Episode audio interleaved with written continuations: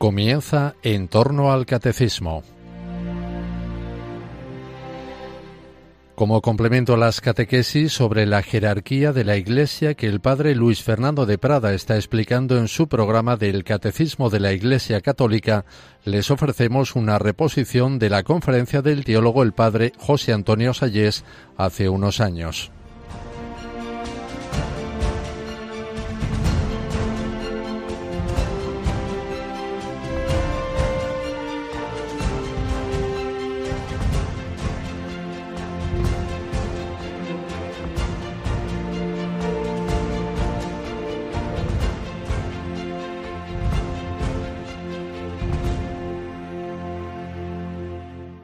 Bien, pues vamos a, tratar de este tema eh, que en el fondo responde a una pregunta. La iglesia en la que nosotros vivimos, esta que nosotros conocemos, en la que nos hemos bautizado, ¿es la misma que Cristo fundó? Es decir, podemos decir que la iglesia de los orígenes, tal como la fundó Cristo, continúa hoy en nuestra iglesia. Esa es la pregunta. Hubo un, un teólogo eh, modernista, finales del siglo XIX, primeros del siglo XX, que se llamaba Loisy, eh, famoso de ese movimiento modernista, que era un movimiento herético, y dijo una frase que se ha repetido después muchísimo. Cristo predicó la llegada del reino de Dios y lo que surgió, lo que vino fue la iglesia. Como si Jesucristo no hubiera tenido ninguna intención de fundar la Iglesia. Él predicó la llegada del reino de Dios, es decir, de la salvación que llega con Cristo, que nos hace hijos de, Dios en Cristo y que nos libera del pecado y, de la muerte, pero la Iglesia es lo que vino. Y por lo tanto esa Iglesia no viene de Cristo. Y por lo tanto esa es la pregunta que nosotros nos vamos a hacer. Vosotros muchas veces habréis oído una frase que se suele repetir muchísimo, yo creo en Dios, pero no en la Iglesia. La habéis oído, ¿no es cierto? ¿Eh? Como si dijeran, pues yo creo en Dios porque eh, indudablemente tengo razones para creer en Él, pero en la Iglesia no. La Iglesia tiene defectos, la Iglesia no me gusta, la Iglesia tiene pecados. Y, si habláramos y nos eh, llegáramos hasta el siglo XVI, nos encontraríamos con un Lutero que eliminó por completo la sucesión apostólica, los obispos como sucesores de los apóstoles, que eliminó el papado y que lo redujo todo a la justificación por la fe. Lutero tenía un problema, un problema de castidad, no podía vivir con él, me voy a condenar, me voy a condenar, tenía una angustia dentro de su corazón, y entonces, pues, se acordó de lo que dice la carta a los Romanos, capítulo primero, versículo 17. El justo vive de la fe, ya está. Si yo tengo fe, me salvo. Aunque no cumpla los mandamientos, porque no puedo, estoy corrompido por el pecado original. Él confundía el pecado original con la concupiscencia y eliminó totalmente eso, eso, el protestantismo se ha quedado en esa, en esa línea, se ha quedado simplemente en eso, en defender el principio de la justificación por la fe. Y eso es un principio que, que se llevó media Europa. Se extendió como se extiende un incendio en medio de un bosque, ¿me entendéis? Y entonces nosotros vamos a preguntarnos eso. ¿Tenemos la garantía de estar en la verdadera iglesia? ¿Es esta la iglesia que Cristo fundó? Yo empezaría por por, eh, hacer una reflexión sobre eh, los apóstoles y sus sucesores. Todos sabemos que Jesucristo eligió a doce apóstoles, ¿no es así? ¿Mm? Y curiosamente, curiosamente, pues los evangelios, por ejemplo, el evangelio de Juan, va narrando cómo elige en este momento uno, en otro momento elige a Natanael, en otro momento elige, no. Pero después, a pesar de eso, los evangelios nos dan una lista entera de los doce apóstoles. ¿Entendido? A pesar de que los eligió en distintos momentos y se narran esos distintos momentos, llega un momento en que se dice, aquí vienen los doce. Y esa lista pues viene en el capítulo 3 de, Marcos, en el capítulo 6 de Lucas, en el capítulo 10 de Mateo y encima en el libro de los Hechos, que escribió también Lucas, en el capítulo primero y versículo 13. Y esa lista realmente es para estudiarla a fondo, porque tiene un secreto que nos, que nos va a dar la clave para que tengamos la certeza de que esa lista de los apóstoles es la lista de los apóstoles que Cristo eligió. Fijaros, ahí os he escrito, no sé si lo vais a poder leer bien, he puesto Pedro debajo Felipe y debajo Santiago Alfeo. Pedro, Felipe y Santiago Alfeo. Y resulta que con Pedro van tres después de él. Juan, Santiago y Andrés, que era su hermano. Y Juan y Santiago eran sus amigos. Es decir, ahí con Pedro la lista pone a los amigos de, Pedro. Luego viene Felipe. Y Felipe van, otros tres, Tomás, Bartolomé y Mateo. Y luego viene Santiago de Alfeo. Y otros tres con él, Simón Celotes, Judas de Santiago y Judas el traidor. Curioso. ¿Por qué? Pues porque incluso en el libro de los Hechos, capítulo primero, versículo 13, también esa lista aparece así. Es como, digamos, un truco mnemotécnico para que podamos aprender de memoria los nombres. Con Pedro aprendemos tres, ¿de acuerdo? Con Felipe aprendemos otros tres. Y con Santiago Alfeo aprendemos otros tres. Y así en las cuatro listas. Incluso en Hechos 1, eh, en Hechos 1.13. Os voy a poner un ejemplo. Es como si yo me quisiera aprender las ciudades de España y digo, bueno, me tengo que aprender, claro, Madrid. Madrid ya la conozco. Pero con Madrid voy a aprovechar para aprenderme tres que estén cerca. Toledo, Ávila y Segovia. Y luego me aprendo Barcelona, ¿cómo no? Y con Barcelona meto Lerida, eh, meto Tarragona y Gerona. Y luego me aprendo Sevilla. Y con Sevilla meto, pues claro, meto Córdoba, meto Granada, como no, y meto Jaén. ¿Me habéis entendido? Y así me aprendo 12 ciudades de España. Pues esto es un método mnemotécnico, está hecho para guardar de memoria los nombres de los apóstoles. ¿Me entendéis lo que quiero decir? Porque es que así vienen las cuatro listas. Hay tres claves que son, repito, Pedro, Felipe y Santiago, y luego cada uno lleva aparejado siempre tres más, pero que en las, tres, en las cuatro listas son los mismos. ¿Me explico, sí o no? Creo que con el ejemplo que he puesto de las ciudades de España me podríais comprender. Y luego elige a Pedro. Nos vamos al capítulo 16 de San Mateo, unas palabras que recordaréis de memoria. Todos las podemos citar de memoria. Le pregunta Jesucristo a Pedro, eh, ¿quién dice la gente que soy yo? Pues unos dicen que eres, pues, Elías o alguno de los profetas, y vosotros, ¿quién decís que soy yo? Y dice Pedro, tú eres el Mesías, el Hijo de Dios. Muy bien, Pedro, le dice el Señor, pero cuidado. ¿Entendido?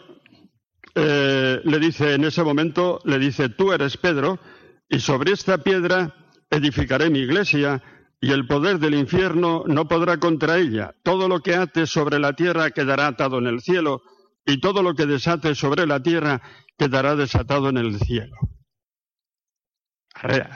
Entonces esto es importante porque, claro, indudablemente los protestantes que no aceptan esto, pues eh, este texto en que le concede que Cristo el primado a Pedro no les gusta. ¿Ya habéis entendido? Porque los protestantes los luteranos, ya lo hemos dicho, mantienen el principio de justificación de la fe. No es así. Lutero había dicho yo no puedo creer en Roma. Estuvo en Roma, hizo una visita a Roma. Y se alojó en el convento, en la iglesia de los agustinos, él era agustino, eh, de los agustinos cerca de la Piazza del Popolo. Y decía, yo no puedo creer en Roma. Porque yo me justifico por la fe, tengo la fe, me salvo con la fe. No es así, ¿eh? Y no aceptaré nunca a Pedro. Y entonces, claro, los protestantes han atacado este texto diciendo que no es histórico, que solamente viene en Mateo, pero no vienen los otros textos. Bien, toda esa crítica hoy en día ha quedado ya totalmente superada. ¿Por qué? Porque el lenguaje es totalmente arameo. Es la lengua que hablaba Cristo. El poder del infierno es una expresión aramea. El nombre de Cefas, Kefas, es arameo puro, masculino, significa pedrusco. ¿Lo sabíais? ¿Qué significa pedrusco? Y también puede significar piedra, claro. Y, entonces, pues esa palabra de Kefas nunca había servido para llamar a un hombre. Nunca en la historia de los hombres se había llamado nadie pedrusco. ¿Me entendéis lo que quiero decir? Tú eres Kefas. Nadie se había llamado en el mundo judío Kefas. A nadie se le pone el nombre de pedrusco. ¿Me habéis entendido? Y cuando el Señor le dice que tú vas a ser la piedra que sustenta la iglesia, pues está utilizando un nombre que no aparece más que aquí. Y eso significa que no lo ha inventado la iglesia primitiva. Indudablemente. Y, es que además pasa otra cosa, me vais a permitir que sea malo, que esto estaba en los sinópticos. El, el, primer libro sinóptico que se escribe es el de Marcos en los primeros años 60, luego el de Mateo y Lucas en el año 70 más o menos, y, podrían decir que era ya un poco tarde, pero resulta en la carta a los Gálatas, que fue escrita en el año 57 por San Pablo, mucho antes, ya aparece ahí el nombre de Pedro, el nombre de Pedrusco. Porque en esa carta habla San Pablo de dos viajes que hizo a Roma a entrevistarse con Kefas. San Pablo se convirtió, lo sabéis, ¿no es así? Y bueno, y después de convertirse en las puertas de Damasco, con aquella aparición que tuvo del Señor, pues estuvo tres años aprendiendo la doctrina cristiana. Pero después de haber aprendido la doctrina cristiana, quiso ver a Kefas para ver si lo que le habían enseñado concordaba con lo que enseñaba Kefas. ¿Me habéis entendido, Pedro? Y bajó y estuvo hablando con él para ver si realmente la doctrina que él había recibido era la doctrina que enseñaba Kefas. Y eso está escrito en el año 57, mucho antes que los, sinópticos, que los evangelios sinópticos. Y, y luego bajó otra vez, a los 14 años, porque tuvo problemas en Antioquía, donde él trabajaba, y si tenía que circuncidar a los paganos o no, y bajó a preguntárselo a Kefas, a las columnas de la iglesia. Allí estaba también Santiago el Menor, que era el obispo de Jerusalén, y allí también estaba San Juan, y bajó otra vez a consultar a Kefas. Y eso, claro, no se puede negar, ¿me habéis entendido? Hay una coincidencia tan clara. Y además, repito, esa carta está escrita en la carta a los Gálatas en el año 57. Y entonces, pues, ahí está, ahí está. Y eso es un bloque de memoria. Todos lo sabemos de memoria, tú eres Pedro, y sobre esta piedra edificaré mi iglesia, y el poder del infierno no podrá contra ella, todo lo que ates en la tierra quedará. Esa fórmula atar y desatar, ¿qué significa? Porque esa misma fórmula de atar y desatar la va a utilizar después eh, eh, Jesucristo cuando a los discípulos, capítulo Mateo 18, versículo 18, les da también el poder de atar y desatar. Es una frase que tiene mucha importancia. La fórmula semítica atar y desatar significa el ejercicio autorizado de una potestad en el plano doctrinal y también en el jurídico disciplinar. Por ejemplo, ataban o desataban los rabinos cuando interpretaban la ley y resolvían si un acto estaba, eh, era eh, permitido o prohibido. Ataba y desataba el Sanedrín cuando admitía o excluía a alguien Ejercer la autoridad significa ejercer la autoridad en virtud de la cual el pecador estaba atado por los lazos de Satanás o por el contrario se rompían esos lazos. Desatar es desatar a una persona de los lazos del demonio. ¿Me explico sí o no? Y vais a decir, que usted, eso es mucho decir. Pues lo dice un tal Karl Rahner. ¿Os suena? El famoso Karl Rahner no suena. Del que se ha dicho que era el mejor teólogo, yo le he hecho una crítica muy gorda, pues porque tiene una teoría del conocimiento que es totalmente idealista. Lo que pasa es que lo tiene en un libro, su teoría del conocimiento, que no lo lee nadie. Y si lo leen, tiene un lenguaje muy difícil, ¿me habéis entendido? Y entonces la gente, como no entiende, dicen que es muy inteligente. Claro, es alemán y por eso no lo entendemos, porque es muy inteligente. No, señores. No, señores. Yo lo he tenido de profesor, he discutido con él en clase. 1972. Y es una teoría que es idealismo puro. No lo digo yo, lo ha dicho von Balthasar, el famoso teólogo eh, suizo, jesuita, le pegó varias veces diciendo eso es idealismo alemán, muchacho. Y después otro filósofo buenísimo que conocí personalmente en Roma, ya se ha muerto. Todo el mundo se ha muerto, machos. Claro, la gente tiene la costumbre de morirse. Y yo, a la gente que cito, pues ya se han muerto todos. Y Cornelio Fabro tiene todo un libro que me abrió los ojos, una crítica a, la filosofía de Karl Rahner, que cuando la leí dije, ahora entiendo lo que está pasando ahora entiendo. Pues ese Karl Rahner, que falla por eso, pues ha dicho él, y lo he leído, y si que alguno quiere la cita se la puedo dar, que eso de atar y desatar significa librarnos de los lazos del demonio. Lo dice Karl Rahner, machos, que es un progre, ¿me entendéis? Y lo dice también For Grimler, un gran teólogo alemán. Lo mismo el demonio. Tú eres Pedro, y ahora me acuerdo, dejadme que os cuente una cosa graciosa. He estado este año dando clases en el seminario de los neocatecumenales en, en Brasilia. Y en Brasilia me dijeron que había un templo de la buena voluntad, así le llaman, o templo de boa voluntad. Y resulta que me dijeron que era una pirámide que culmina en una piedra y que la gente va allí a ponerse debajo de ese pedrusco para recibir las energías que salen de la piel. Hombre, no me fastidiéis. Y entonces yo quería verlo porque lo quería contar. Como no me lo creía, dije, por favor, llamarme a verlo para que yo lo pueda contar después. Y efectivamente vais allí. Y se entra, y está la pirámide, el pedrusco arriba, y se entra haciendo un círculo convergente que termina en el centro, y cuando se llega al centro la gente se pone así, para recibir las energías que salen de la piedra.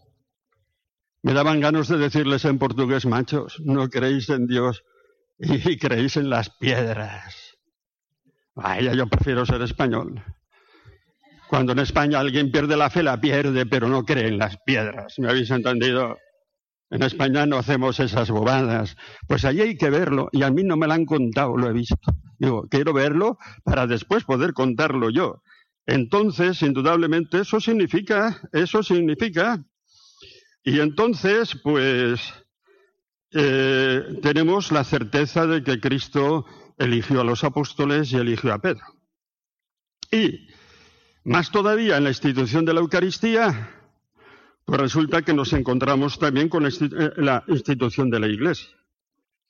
Eh, ¿Por qué? Pues porque en el Antiguo Testamento, cuando se hace la alianza entre Dios y el pueblo por medio de Moisés, pues eh, Moisés pone doce piedras en un círculo y en el centro una piedra más grande que representa a Yahvé y coge la sangre de unos animales, la rocía sobre esas piedras y dice, esta es la sangre de la alianza. ¡Qué frase! Y entonces en ese momento, con esa alianza, nació el pueblo eh, eh, eh, el pueblo judío, ¿no es cierto?, la religión israelita. Y, la alianza con, con Yahvé. Y luego resulta que viene Jesucristo y al instituir la Eucaristía dice, esta es la sangre de la nueva alianza, que la sangre que se entrega por todos. Si habla de la nueva alianza, al instituir la Eucaristía, quiere decir que nace un nuevo pueblo. ¿Lo habéis entendido? si el pueblo judío como, digamos, como religión nació allí, ahora, digamos, la Iglesia nace de la Eucaristía. ¿Por qué? Porque es la sangre de la nueva alianza. Y pasamos adelante entonces a la Iglesia primitiva. ¿Cómo siguió la Iglesia primitiva? ¿Cómo fueron esos primeros años? Pues indudablemente fueron unos años donde se va afianzando cada vez más, digamos, la conexión con los apóstoles y con Pedro. Primero dejadme que os cuente una anécdota. En el año 250 o 260, no me acuerdo bien, se declaró una peste en la ciudad de Alejandría, esa que está en Egipto, eh, a orillas del mar. Y los cristianos se dedicaron a salvar de tal manera a los apestados, se los llevaban a casa para curarlos, que muchos de ellos cristianos murieron por ayudar a los que estaban muriendo. Y produjo tal sensación que prácticamente se convirtió toda la ciudad. ¿Lo sabíais eso, sí o no? Porque siempre como contamos cosas malas de la iglesia, se nos olvidan las buenas. Y entonces en ese siglo segundo, por ejemplo, hubo un, San Ireneo, obispo de Lyon, de la ciudad de Lyon, de Francia, que todos conocéis. Él era asiático. Cuando digo asiático es de lo que se llamaba entonces Asia, que estaba en Turquía. Y este hombre luchó contra los gnósticos, una secta que surgió ya tremenda en el siglo II, y escribió un libro gordo que se titula Contra los herejes. Lo tengo en mi habitación. Y, les dijo, vamos a ver, señores gnósticos, ustedes dicen que vienen de los apóstoles y que son la verdadera iglesia. Denme ustedes las listas de sus obispos, a ver de dónde proceden. Porque nosotros en las iglesias católicas podemos darles las listas. Por ejemplo, el obispo de Esmirna actual siguió a otro obispo, ese siguió a Policarpo y Policarpo ya tuvo contacto con el Señor. ¿entendido? Con, un apóstol del Señor. En la iglesia de tal sitio, pues, pues eso, por unos ejemplos, viene de tal y tal, y, y, también entronca con Santiago. Y así realmente nosotros damos las listas de nuestros obispos y entroncamos con los apóstoles. La iglesia verdadera es la nuestra. Ustedes han inventado una, una, iglesia que no viene de los apóstoles.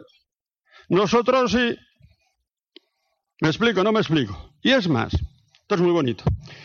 Cuando queremos saber cuál es la fe verdadera, pues lo lógico es que nos reunamos todas las iglesias que venimos de los apóstoles y hiciéramos un concilio para ver cuál es nuestra fe. Pero hay un procedimiento más fácil. Para ver si estamos en la verdad o no, vemos si estamos de acuerdo con lo que enseña Roma, el sucesor de San Pedro. ¿Me habéis entendido? Y entonces ese es el criterio. Porque tenemos que estar en conexión con Roma, dice, porque tiene, porque propter potionem principalitatem, tiene una autoridad principal en la iglesia, Roma. Y entonces para ver cuál es nuestra fe, lo más corto es ver qué dice Roma. ¿Me seguís sí o no? Y a finales del siglo II se determinó el canon de, de la Biblia, cuáles son los libros inspirados. Y entonces, para determinar eso, porque había que hacerlo, pues, pues hicieron ese procedimiento a ver qué dice Roma sobre el canon de los libros inspirados. Y efectivamente se pusieron a decir, estos son los libros inspirados y son los que nosotros tenemos en nuestra Biblia. Y después surgieron, surgieron concilios, los primeros concilios ecuménicos, el concilio de Nicea, un tremendo concilio precioso. Había un teólogo que era arriano, bueno, se llamaba Arrio. ¿Habéis oído hablar de Arrio? Se no creía en la divinidad de Jesucristo y era muy listo. Tenía una gran formación teológica, se conocía la Biblia de memoria y dijo, vamos a ver, vamos a ver. Nosotros no podemos admitir la divinidad de Jesucristo, porque nosotros somos monoteístas. Creemos en un solo Dios, que llamamos Dios creador, Dios Padre. Si junto a ese Dios creador hablamos de otro Jesús de Nazaret y decimos que es Dios también, rompemos el monoteísmo, caemos en el politeísmo. Yo no puedo aceptar que Jesús de Nazaret sea Dios, porque caemos en el politeísmo y, lo que podemos decir es que es hijo de Dios en un sentido adoptivo, por la gracia como somos nosotros, pero no que sea Dios, digamos, de una manera ontológica, no. Somos monoteístas. Y les decía, era listo, decía, no os metáis en la Trinidad, que eso es una cosa muy difícil. Y si os metéis no vais a salir. Dejar la Trinidad en paz, ¿de acuerdo? No os metáis ahí. Dejadlo. Y entonces, pues, yo tengo un libro que se titula Comprender la, Trinidad. Tengo un alumno muy inteligente que es pues, africano, en Burgos, y es muy inteligente y me dice, mira, Sayes, si este libro tuyo, Comprender la Trinidad, estuviera en francés, sería Comprendre la Trinité. Pero además, como eso de Sayes no se sabe si es francés o qué es, entonces pensarían en Francia que es un teólogo francés que ha escrito un libro sobre la Trinidad y lo leería todo el mundo. Me dijo, a ver si aprendo yo eh, bien el español, ¿no? Y, y, lo puedo traducir al francés, ya veremos. Pero, pero ¿dónde estaba yo? Él decía, no os metéis en la Trinidad, decía Arrio. La Iglesia se metió en la Trinidad. Ya saldremos. Nosotros tenemos muy claro que Jesucristo es Dios. Bueno, señor cura, me vais a decir vosotros, pero eso lo dice usted que está muy claro. Hoy en día hay gente por ahí, incluso católica, que dice que no cree en la divinidad de Jesucristo. Y eso te lo pueden decir en Sevilla, ¿no es cierto? Te lo pueden decir en Barcelona, ¿no? Y te lo pueden decir en tu pueblo incluso. Me permití solamente daros dos, dos textos en los que la divinidad de Cristo se toca con la mano. ¿Puedo sí o no? Puedo sí o no, pero no, que no se os olviden. Vamos a ver, vamos a ver capítulo 8 de San Juan, versículo 58. Antes de que Abraham existiese, dice Cristo, yo soy. Yo soy. Y tomaron piedras para tirárselas porque había blasfemado. ¿Por qué? Porque el nombre de yo soy es el nombre de Dios en el Antiguo Testamento. Cuando Moisés le pidió a, Dios que le diera su nombre, le dio ese, yo soy Yahvé. ¿Suena? Ahora viene Cristo y dice que, que es Yahvé. Está blasfemando. Y en ese capítulo lo dice tres veces Jesucristo, yo soy.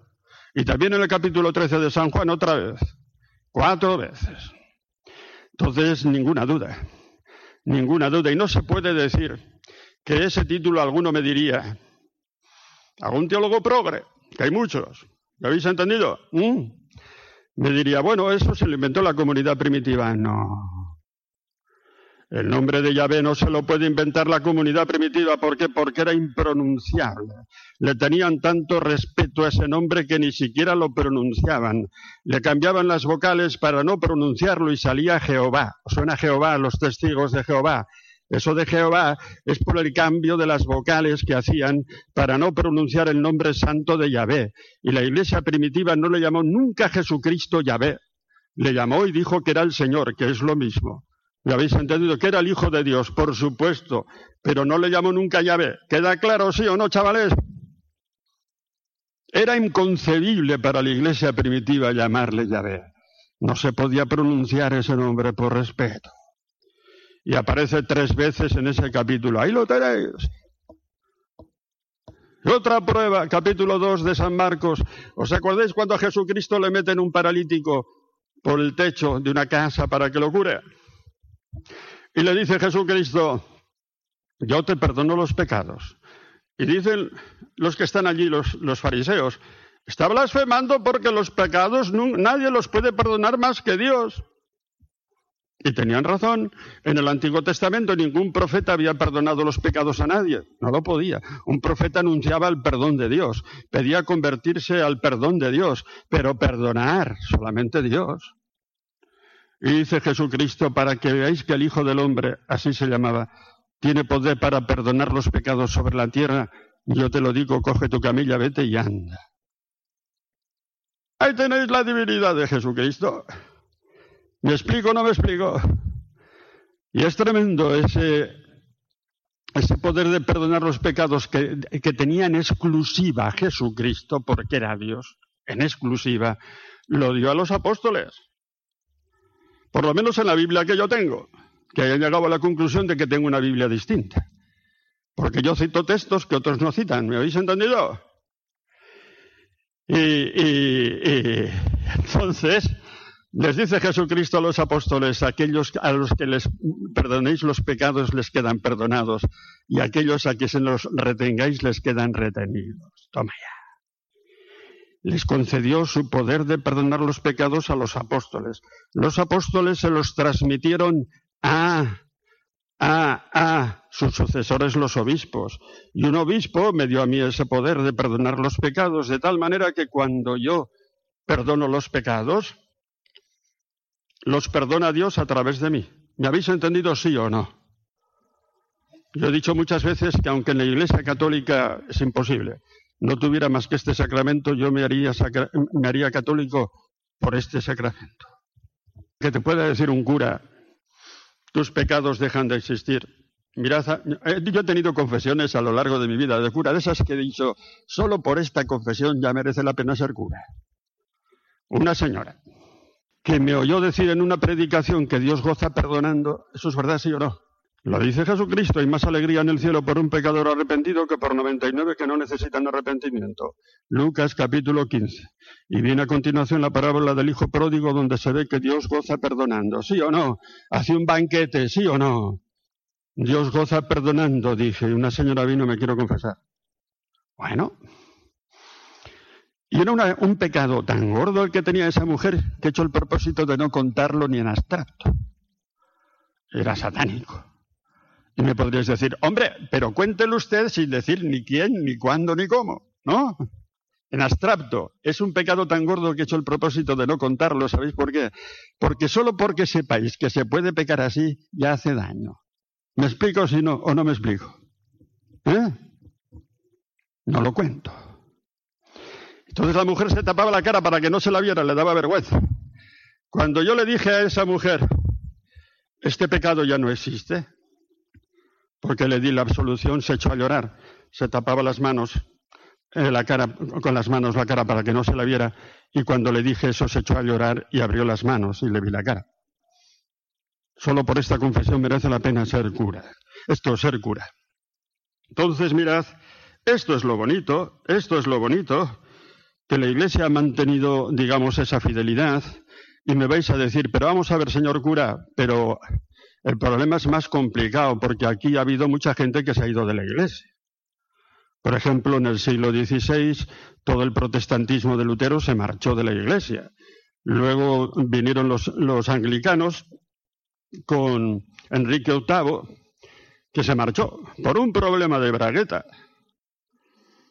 Estaba casado con Catalina de Aragón y le gustaba otra mujer, Ana Bolena, ¿no es así? Y le pidió al Papa que le anulase su matrimonio con Catalina de Aragón. Y el Papa le dice, no lo puedo anular porque es válido.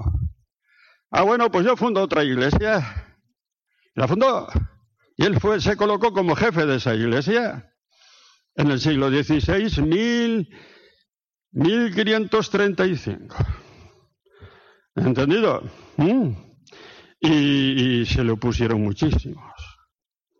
Y hubo una cantidad de mártires por ser fieles a Roma. ¿Habéis oído hablar de Tomás Moro?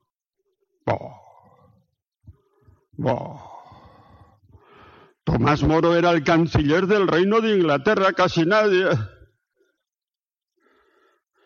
Y entonces, pues, Dijo yo, yo tengo que seguir cumplir la fidelidad a Roma porque esa es la verdad, la iglesia que Cristo ha fundado.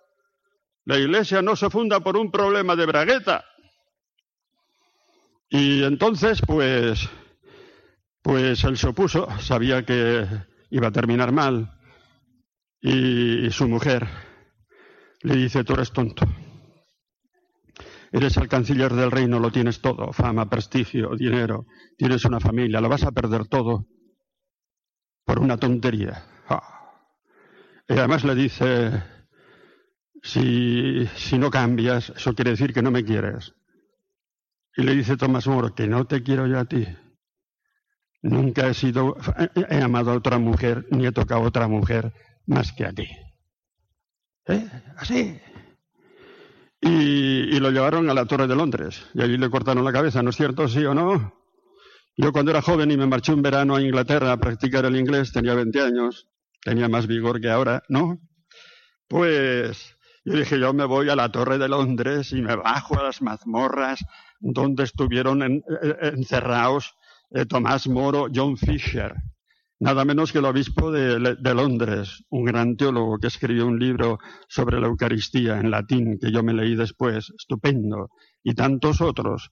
Y me acuerdo que en una de esas mazmorras que tenían la, la pared ya ennegrecida por el paso de tiempo, alguien había escrito una frase en latín, postrema Christus.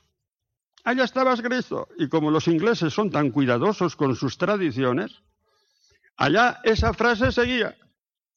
Postrema Christus, al final Cristo.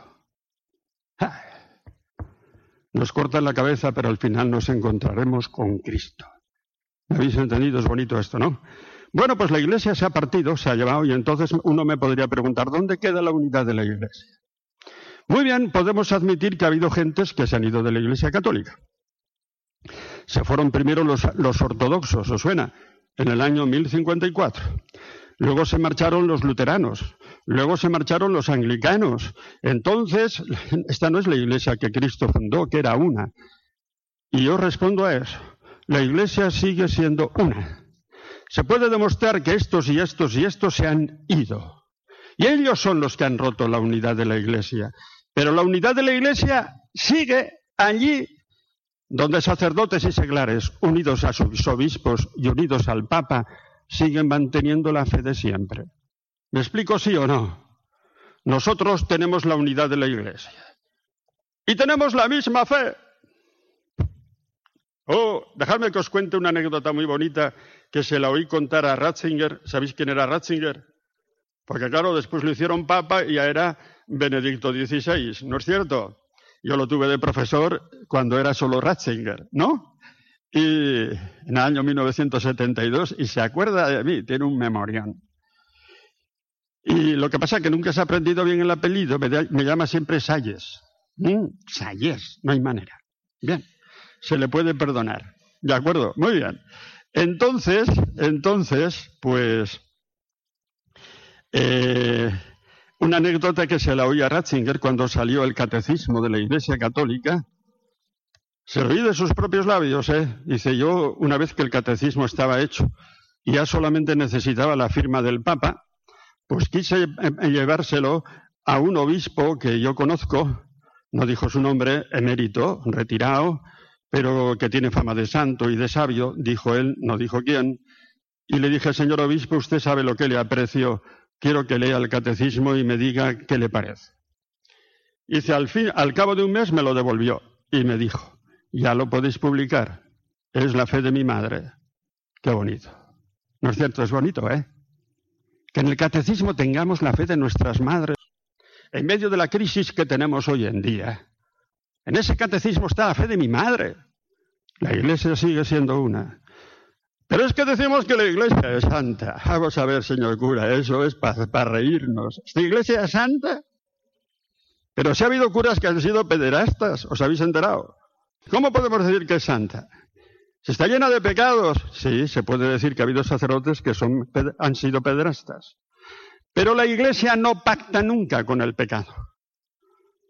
Viene Benedicto XVI, ahora lo llamo Benedicto XVI porque le tocó a él, ¿no es así este problema?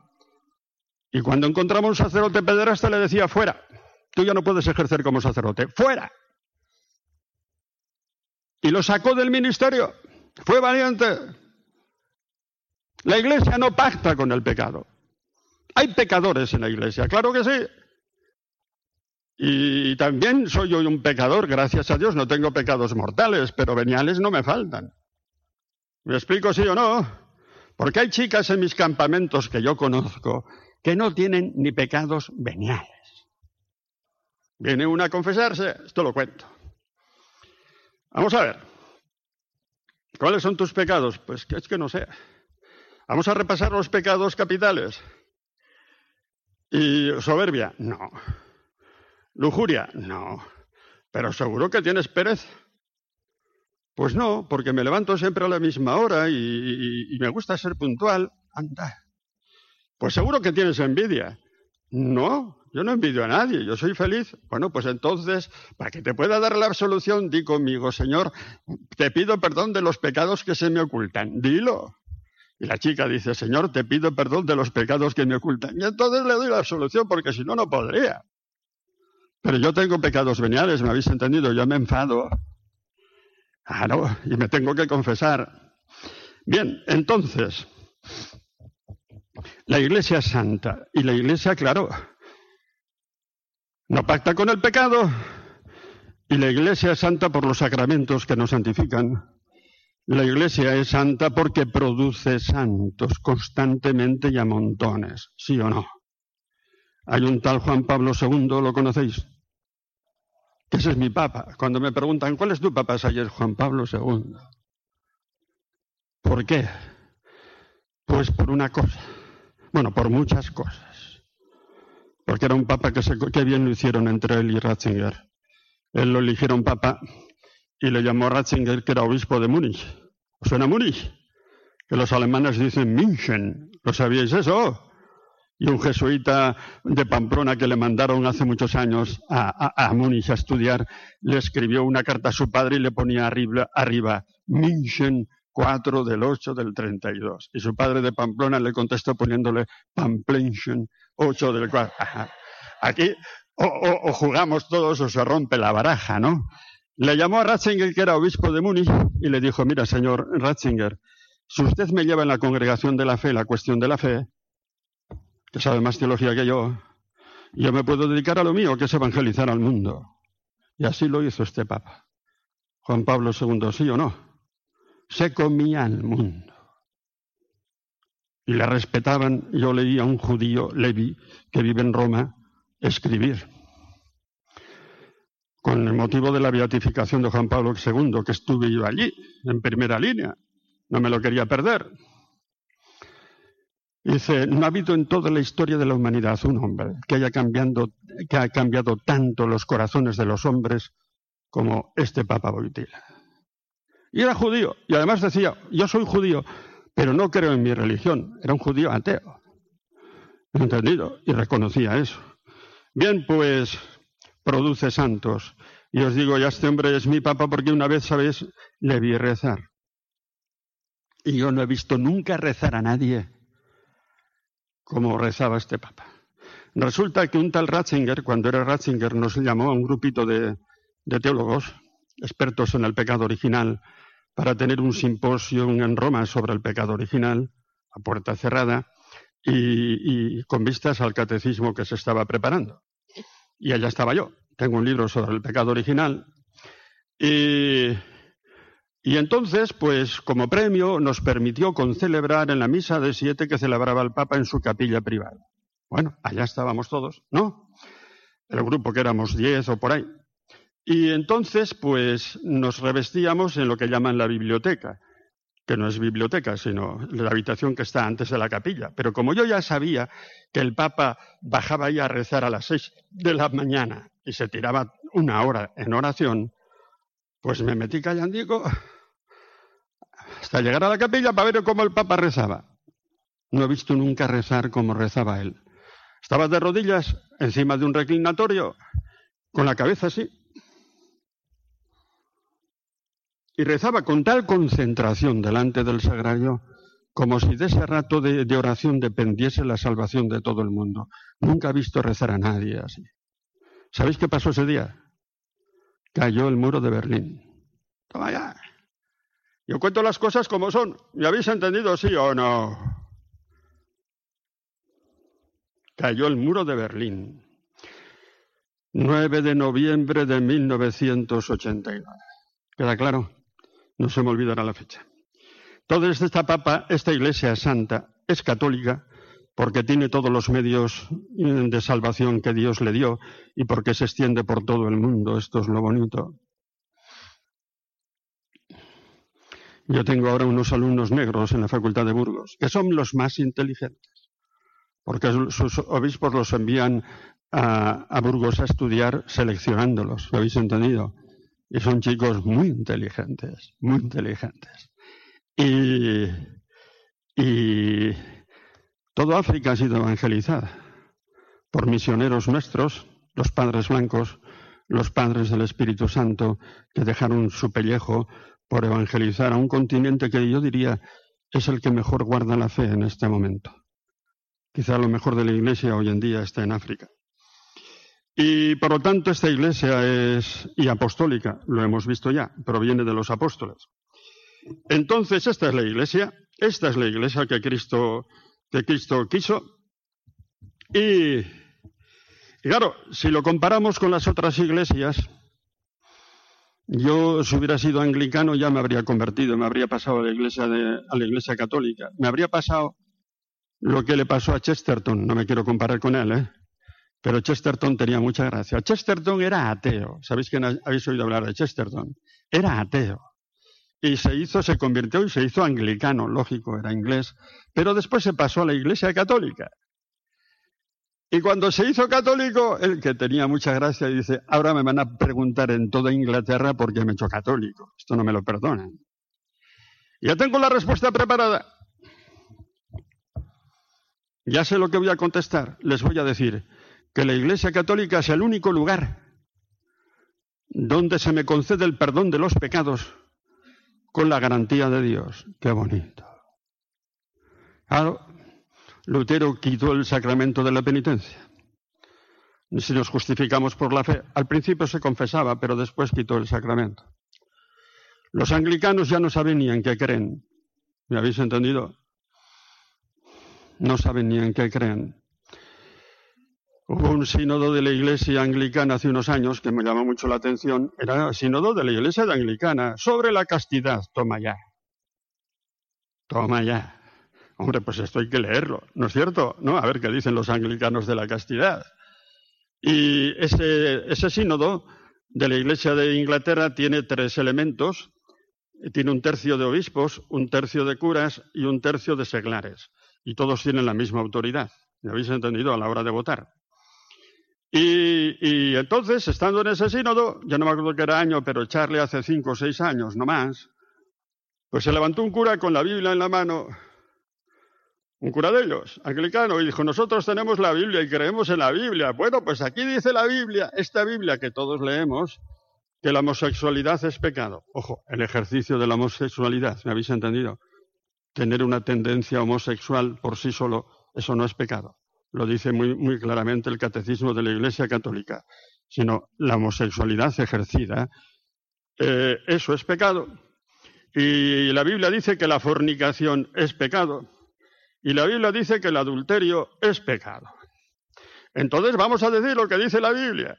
Y se levantó el obispo de Chester, anglicano, casado, que tiene un libro sobre cómo disfrutar del sexo, así se titula, y dijo que no podemos decir que sea pecado, sino que no es lo ideal. ¿Me habéis entendido? ¿No? Que no es lo ideal. O sea, que el adulterio no es lo ideal, que traicionar a tu mujer no es lo ideal. Y, y, se vota y votaron eso. Entonces se pasaron un montón de anglicanos a la Iglesia Católica, un montón, ¿eh? Un montón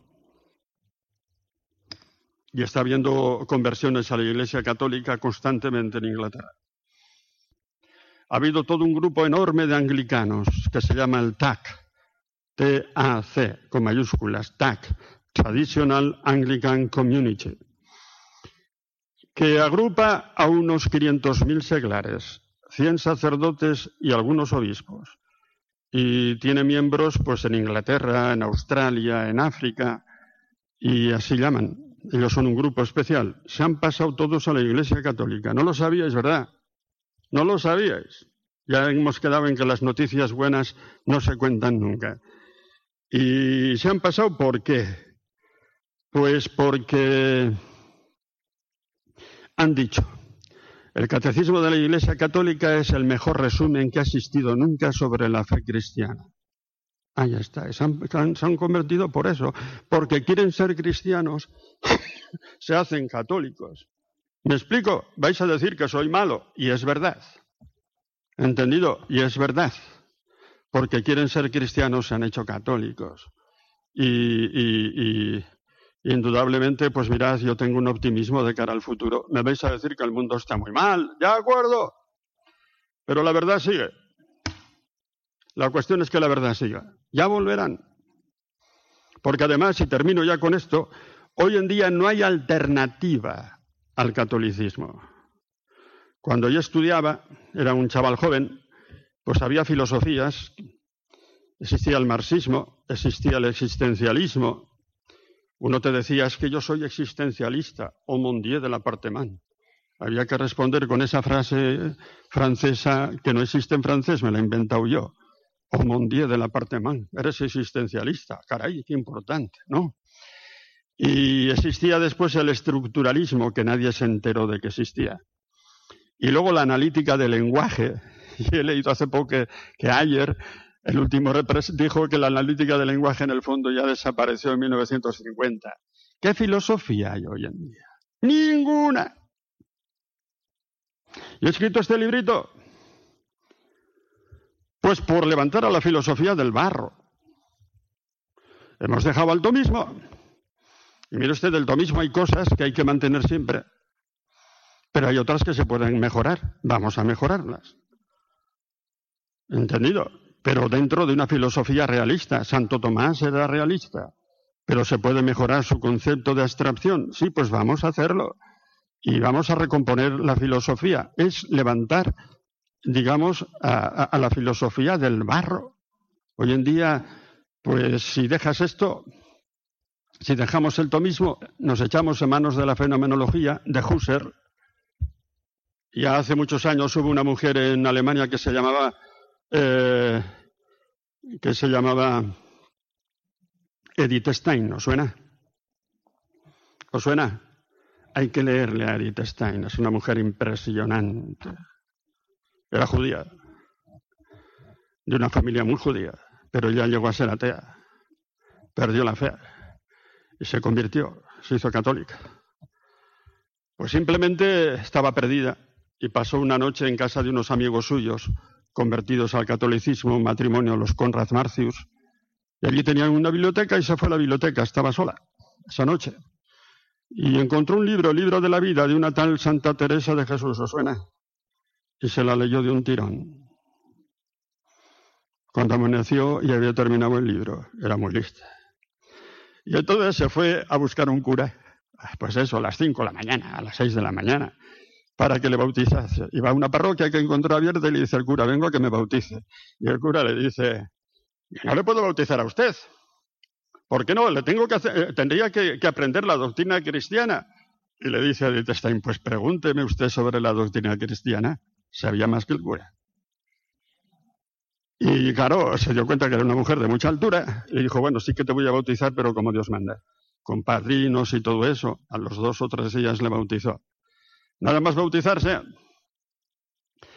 subió arriba de Alemania a la ciudad de entonces se llamaba Breslau, que ahora es Polonia otra vez, y a, decirle a su madre que se había hecho católica, judía de raza, su madre.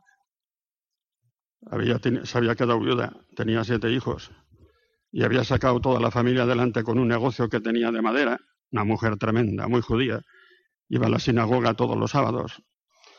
Y, y fue a decírselo a su madre que se había hecho católica, la encontró ya mayor, sentada, y ella se puso de rodillas frente a su madre y le dijo, mamá, me he hecho católica. Y dice, y mi madre se echó a llorar. Era judía. Yo entonces me eché a llorar y nos abrazamos los dos llorando. Pero su madre dijo después, no me importa que se haya hecho católica, porque en el fondo yo no he visto nunca rezar a nadie como reza mi hija. Qué bonito. La mataron los nazis porque era, porque era eh, judía. Y entonces, pues, esta iglesia es la nuestra. Y, y como digo, hoy no tenemos alternativa. ¿Qué filosofía hoy en día? Nada. Pues nada más.